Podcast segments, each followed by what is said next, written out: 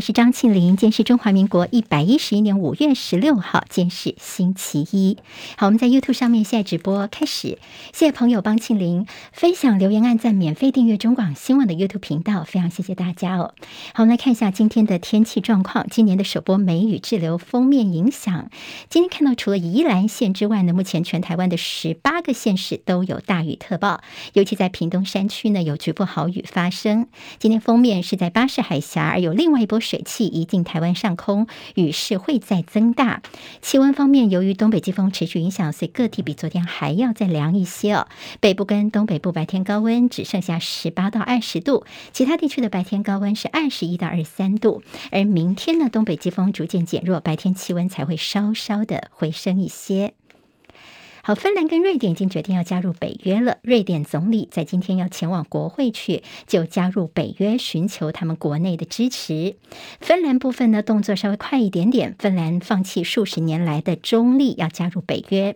芬兰总理透露说，他礼拜六的时候曾经主动打电话给俄罗斯总统普廷哦，告知说呢，我们芬兰要加入北约的决定。他说，普廷的反应让他觉得有点意外，因为当下呢，他觉得普廷是非常的冷静哦。那么普廷直接表示。是说他觉得芬兰加入北约是个错误，但是普廷并没有在通话当中重申什么报复性的行动等威胁的言论。芬兰国会未来几天会针对这项历史性的决定展开辩论，预料会被批准，而北约方面应该很快的就会批准芬兰跟瑞典的加入。乌克兰前线的状况，在英国情报说，俄罗斯入侵乌克兰已经损失了大约三分之一的地面部队了。媒体报道说，在这亚速钢铁厂，现在为了要继续的支持支援乌克兰的军队，所以现在已经是异地复工了。好，接下来我们进行十分钟早报新闻，十分钟时间，我们快速了解台湾今天的日报重点。谢谢朋友喜欢庆玲的单元，帮我多多的分享给您的朋友。好，我们今天先从台湾的这个疫情来看起。今天看到联合跟自由头版当中都大做的是，从今天开始可能会宣布的叫做类零加七哦。好，我们现在目前的这个居家隔离是三加四，就三天隔离，那么四天呢，你可以自己呃出去了，如果快筛阴性的话是可以出门的。那么现在可能会变成类零加七，但是有条件哦，就是打满三剂的人呢，如果快筛是阴性的话呢，你就打算可以让你免居家隔离。这个部分呢，说苏贞昌院长已经同意了，在今天最快就会公布相关的结果了。好，因为疫情呢现在其实还没有到高峰，但是已经爆出了居隔潮了。在昨天的新增本土病例方面是六万八千七百三十二例新冠的本土个案，那么疫情还是没有见到高峰哦。但现在我们的居隔的压力太大，所以打算要进一步的松绑。好，比较政治的意味就是昨天传出说，其实就台湾有一个县市是觉得说应该还是要维持现在的旧制哦，反对更进一步的放宽居隔。被点名的是谁呢？说是。花莲呢？好，那么传出说反对的县市是高雄，那么高雄说不是我，是花莲。那么花莲说不是我。好，那么现在到底是谁呢？今天其实，在像《自由时报》就说反对的是花莲哦，觉得说还是应该维持现在的一个居隔做法。但是其实指挥中心这两天邀集了一些县市讨论，基本上大家都认为说是要往放松的这个方向来走。好，我们看看专家怎么说呢？像是黄高斌医生呢，他觉得说。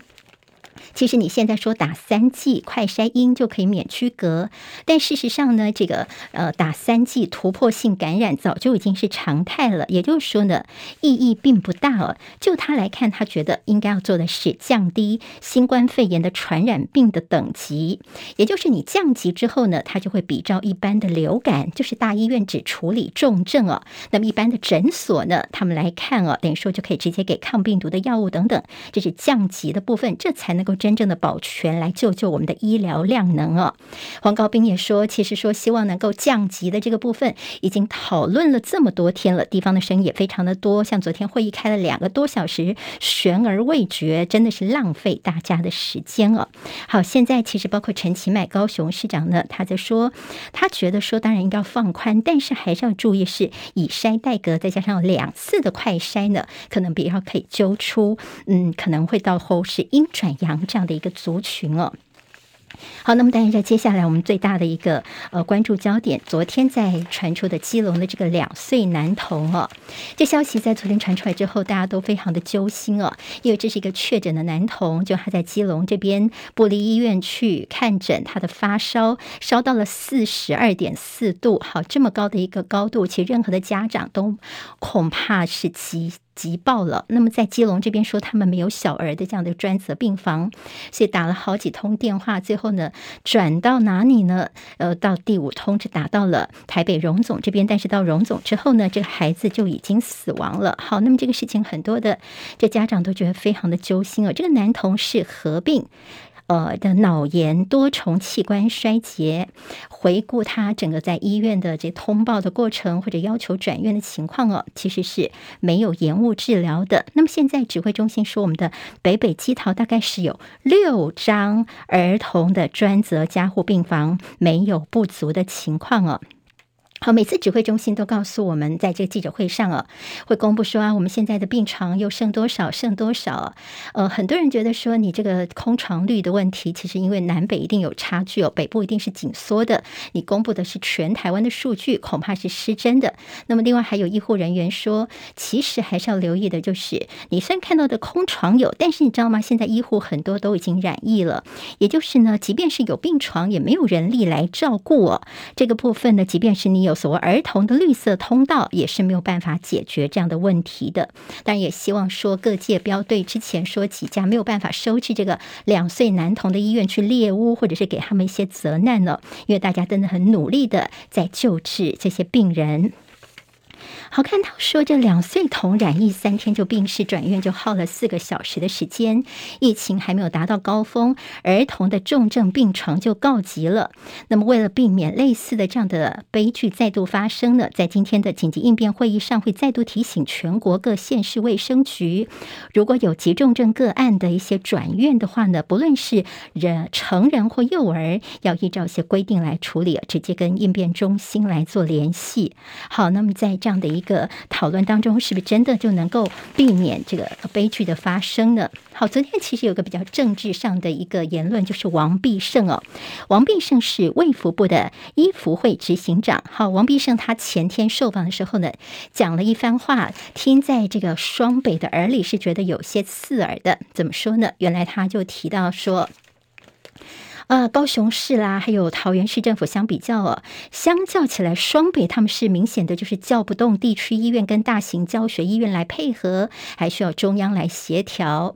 高雄市长陈其迈呢，其实也有稍微的补刀一下哦，他就说啊，因为我们高雄过去一年常常跟这基层的医院等都有开会哦，所以我们就日久生情，自然就有默契了。他，昨天这个侯友谊哦，新北市长是非常的生气，他说没有叫不动是什么地区医院的问题，他反问说：“总统跟行政院长，你们在最辛苦的时候，有没有给我们第一线的医护人员最大的支持力量呢？你还用这样的话来伤我们第一线人的心哦，叫他们情何以堪呢？”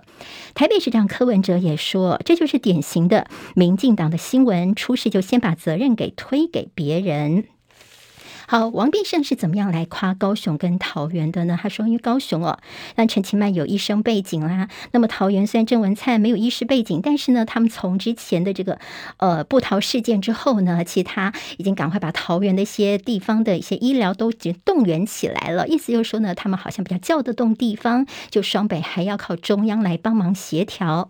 其实王必胜大家也知道，说自己的说法引起了一些讨论，所以昨天晚上在脸书上面他也澄清，他说我没有特别。是指哪一个县市哦？像全台湾的一些医疗人员啊等等，尤其是北北基桃，真的非常的辛苦。我们现在要大家一起努力来抗疫。好，今天在中国时报在说，你王必胜在扯地方的后腿，到底是在向谁表功呢？好，你们这个中央的防疫虽然口里面说是不分蓝绿，但是所作所为呢，民众都看在眼里哦。那么就说你不但是漠视地方的建言，还不时的扯后腿，在记地方几乎说整。医疗量能已经达到极限的时候呢，你现在的做法等等，让大家其看不太下去哦。那么中央说要增加筛检站，有人说是在继续添乱。侯友谊则是说这也是没有办法来解决问题的。好，其实，在快筛阳给药部分，昨天指挥中心说，我们六十五岁以上的长者，现在考虑说，如果他快筛阳，你不用在大费周章把他带出门来 PCR 了。那么，经过医生的评估，就可以直接给药。当然，我们就是希望能够简化流程，及早给药。在目前的这十四类的所谓可以使用这抗病毒药物的族群当中，其实发现年龄啊是一个非常重要的关键。所以，六十五岁以上呢，现在可能在给药方面呢，医生判断之后就可以。给了好，那么当然，对于很多的这个家里面有长辈，像我们家有长辈来说，这是一个比较松了一口气的一个新闻了。好，那么现在其实还有包括说呢，呃，这个。柯文哲昨天还有像是双北都觉得说，其实应该不只限于六十五岁以上哦。侯友谊就说，你如果只开放六十五岁以上，其实只改变了一小小部分。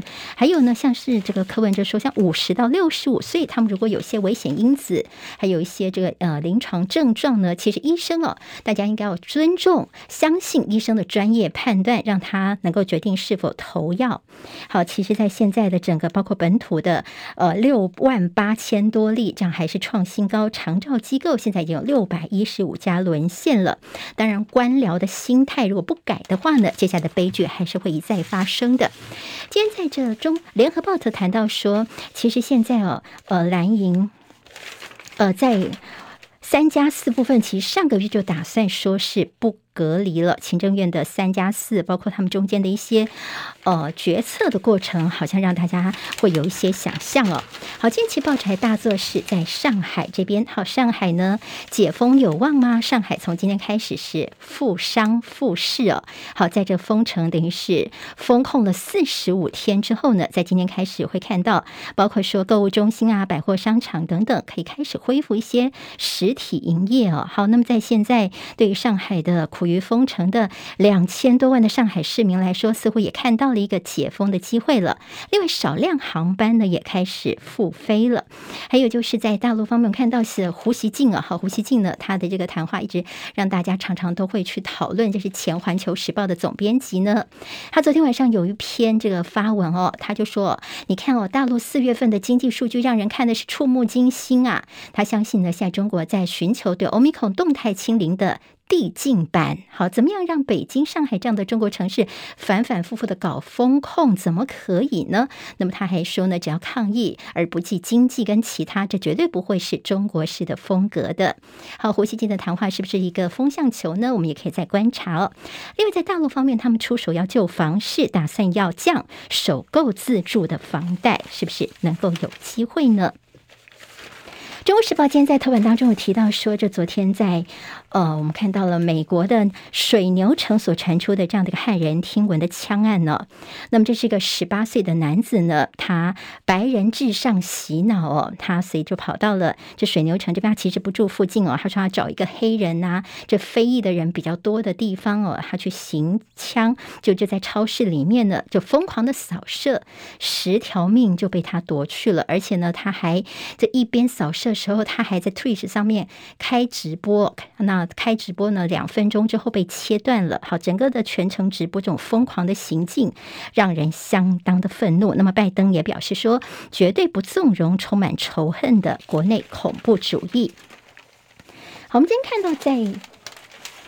联合报的头版跟内页当中，他们的这个专题报道，我想也做得非常的认真哦，大家可以参考一下。